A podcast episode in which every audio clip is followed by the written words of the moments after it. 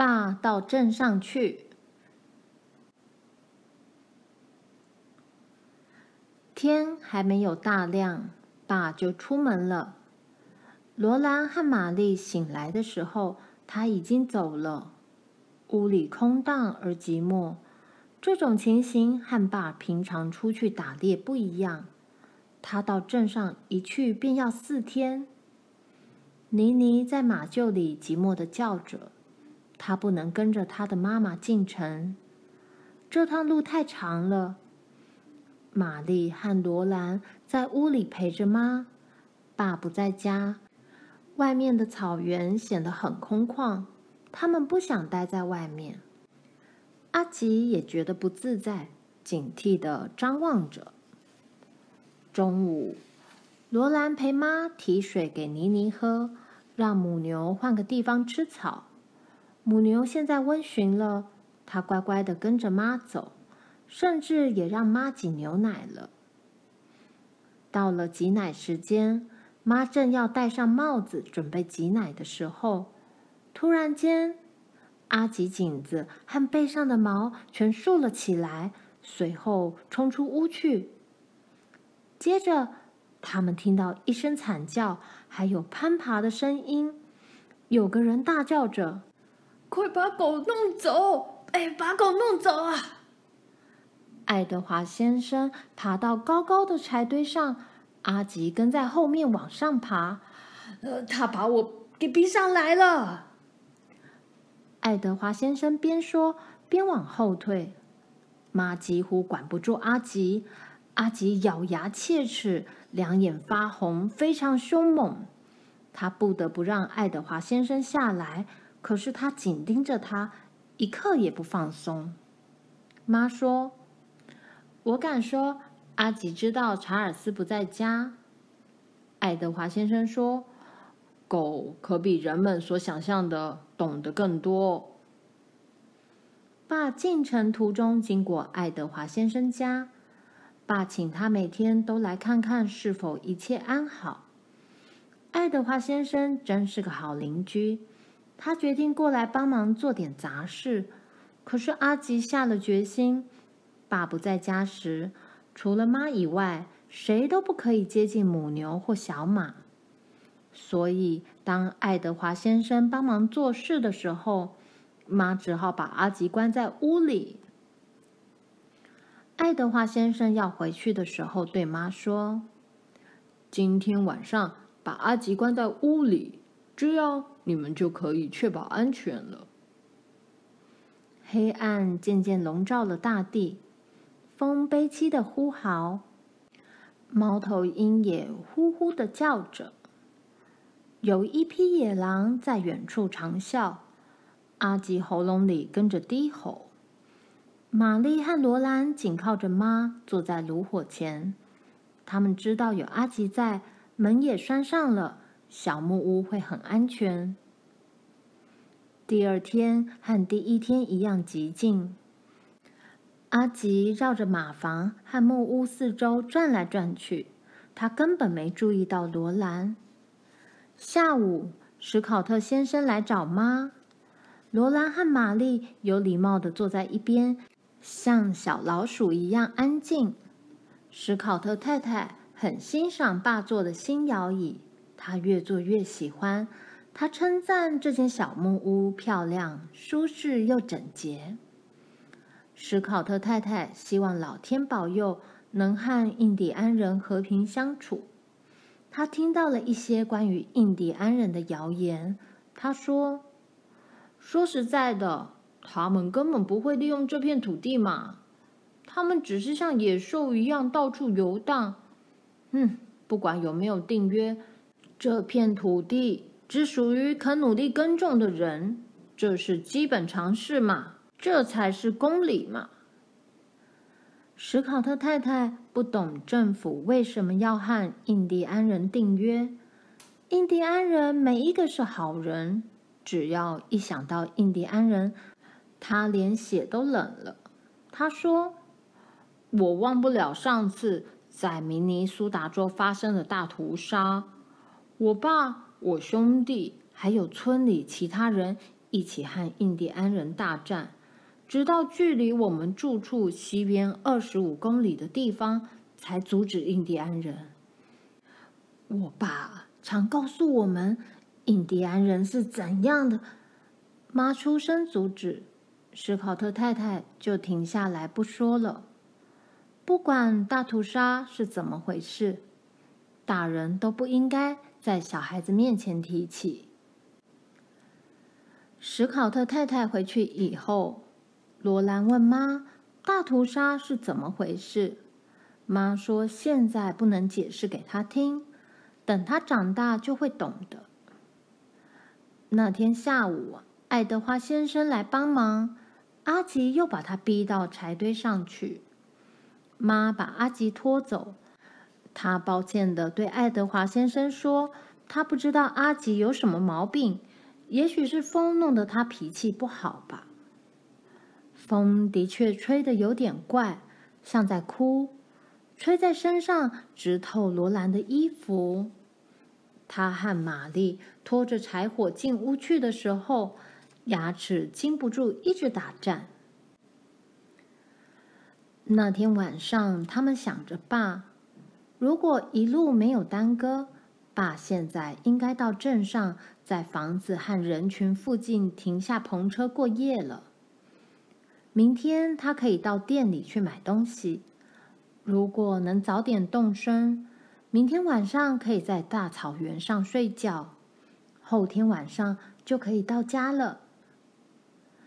天亮后，风吹得更厉害了，天气变得好冷。妈得把门关上。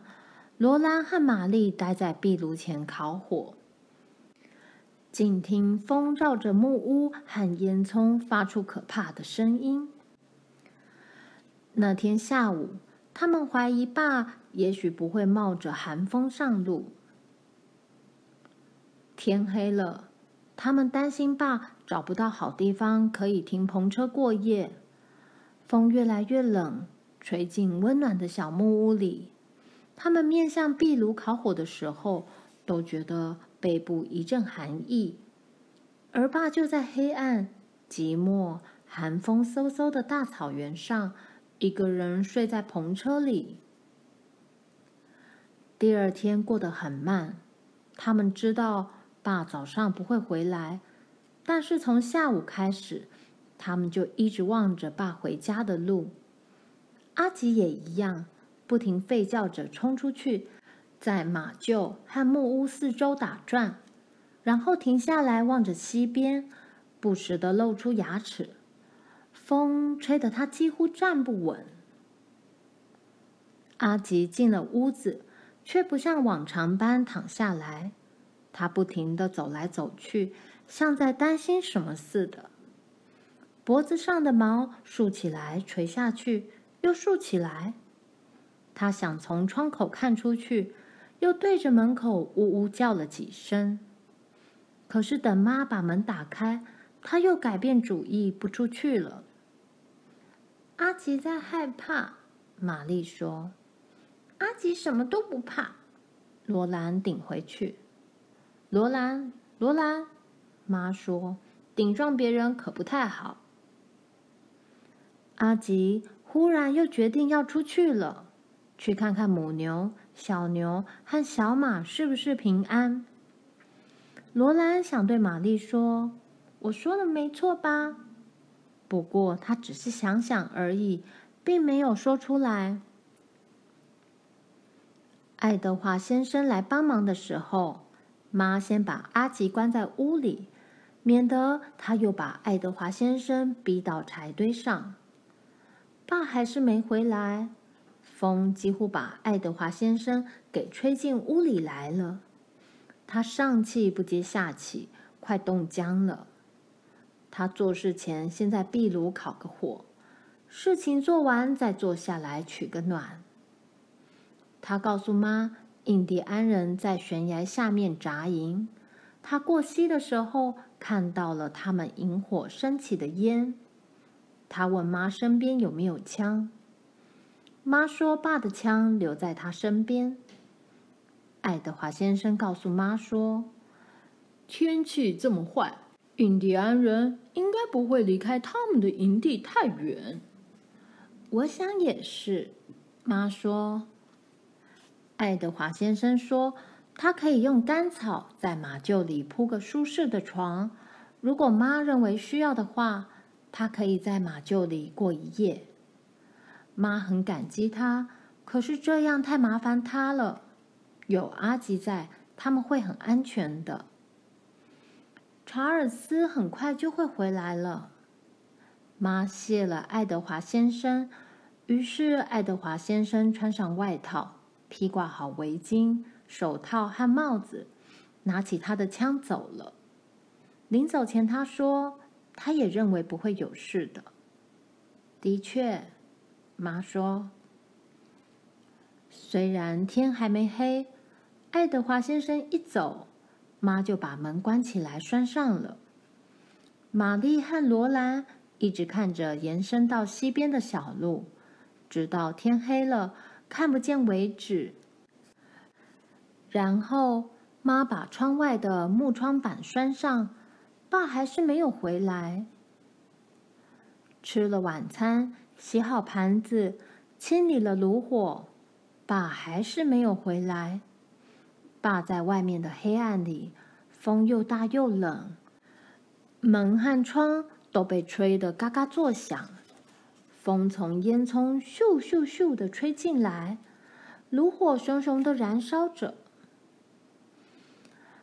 罗兰和玛丽一直仔细倾听外面有没有马车轮的声音，他们知道妈也在听，虽然她一边摇着铃铃，一边唱歌催她入睡。铃铃睡着了，妈还是继续轻轻的摇着。最后，她替铃铃把外衣脱掉，抱她上床。罗兰和玛丽互相望望，他们还不想睡。孩子们上床了，妈说。但是罗兰求妈让她再坐一下，等爸回来再去睡。玛丽也跟着求妈。妈答应了。他们坐了好久好久。玛丽打了一个呵欠，罗兰也打了一个呵欠，然后两个人又一起打了一个呵欠。可是他们仍旧是睁大了眼睛。罗兰看到屋子里的东西一会儿变大，一会儿变小。有时候他看到两个玛丽，有时候什么也看不到。可是他要坐着等爸回来。突然，一声可怕的声音把他吓了一跳，然后妈把他抱了起来。原来是他从椅子上摔了下来。他想告诉妈，他还并不想上床睡觉。可是马上他又打了一个几乎把嘴裂成两半的更大呵欠。半夜，他坐了起来，妈仍然坐在壁炉前的摇椅上。门窗砰砰作响，呼啸的风声又传进来。玛丽张大了眼睛，阿吉不安地走来走去。罗兰听到狂野的笑声，一阵又一阵的传过来。罗兰，躺下来睡觉吧，妈轻轻地说。那是什么声音？罗兰问。是风的声音，妈说。听我的话，罗兰。罗兰躺下来，可是没有闭上眼睛。他知道爸在黑暗的草原上过夜，那里有可怕的狂风，西边的悬崖下还有印第安人。爸得在黑暗中渡过溪流。阿吉在低吼着，然后妈开始轻摇着摇椅，炉火照在他腿边的枪套上，火光忽明忽暗。妈开始轻轻的唱一首歌：有个快乐的地方，很远很远的地方，圣徒们光耀礼赞，光耀如白昼。哦，他们听到天使欢唱，荣耀归于上帝。罗兰不知道自己睡着了，还以为天上的天使和妈一起唱歌。他躺在床上，听着他们美妙的歌声，听着听着，直到他突然张开眼睛，看见爸站在炉火旁边。他从床上跳起来，大叫：“爸，爸！”爸的靴子沾满了湿冷的泥巴。鼻子冻得通红，头发乱七八糟的竖在头上，他全身冰冷。罗兰靠近他的时候，居然有一股寒意透进他的睡衣里。等一下，爸说。他用妈的大披肩把罗兰抱起来，再把他抱住。一切平安无事，房子里有温暖的炉火，咖啡的香味。妈在微笑，爸回家了。妈的披肩很大，玛丽用披肩的另一端把自己包住。爸脱下靴子，把冰冷的双手烤热，然后他坐在椅子上，把玛丽抱上右膝，把罗兰抱上左膝。他搂着他们两个，让他们裹在大披肩里，他们的脚趾头露了出来。在温暖的炉火前烤着。哦，爸舒了一口气。我还以为回不来了。妈在爸带回来的东西里翻找了一下，舀了一两匙的糖在席杯里。爸从镇上买糖回来了。妈对爸说：“查尔斯，你的咖啡马上就好了。”我到镇上去的时候，一路下着雨。爸告诉他们，回来的时候，轮轴上的泥巴冻硬了，卡在轮子上。我得下车把这些泥巴敲掉，马才拖得动。我得常常下车敲泥巴，走不了多远就得下车一次。我只好催平平和安安尽力顶着风往前走。他们累坏了，几乎走不动。我没见过这么大的风，吹在身上简直像刀割。风起的时候，爸正在镇上。镇上的人劝他等风停了再走，可是他要赶回家。可真难倒我了，他说：“明明是南方吹来的风，他们却说是北风。”从来没见过南方吹来的风竟然会这么冷，没想到在我们这里，南风竟然最冷。爸喝完了咖啡，用手帕把胡子擦干净，然后对妈说：“太好了，卡洛琳，现在我开始暖和起来了。”爸对妈眨了眨眼睛。要他打开桌上那个四方形的包裹，小心一点。他说：“别弄掉了。”妈拆开了一半，就停下来对爸说：“哦，查尔斯，你该不会是买了？”打开看看。爸说：“在那个包裹里有八块玻璃，冬天他们会有玻璃窗了。”八块玻璃都很完整，爸安全地把玻璃带回来了。妈摇摇头说：“爸不该花那么多钱的。”可是却挂了一脸的笑意。爸也开心地笑着，他们都很高兴。整个冬天，他们可以尽情地看着窗外的景色，早上的阳光也会照进来了。爸说：“他相信妈。”玛丽和罗兰都会喜欢玻璃窗的，这比什么礼物都好。爸想的没错，他们都好开心。不过，爸不只带了玻璃回来，他还带了一小包纯白的糖回来。妈打开以后，玛丽和罗兰都围过来看着那晶莹剔透的白糖。他们用小汤匙尝了尝。然后妈小心翼翼地把糖袋绑紧，以后再有客人来，他们就有东西招待客人了。最棒的是，爸平安地回来了。玛丽和罗兰舒舒服服地回床上睡觉。只要有爸在，一切都没问题。他买了铁钉、玉米粉、肥猪肉、盐，该有的都有了。爸可以好长一段时间不必进城去了。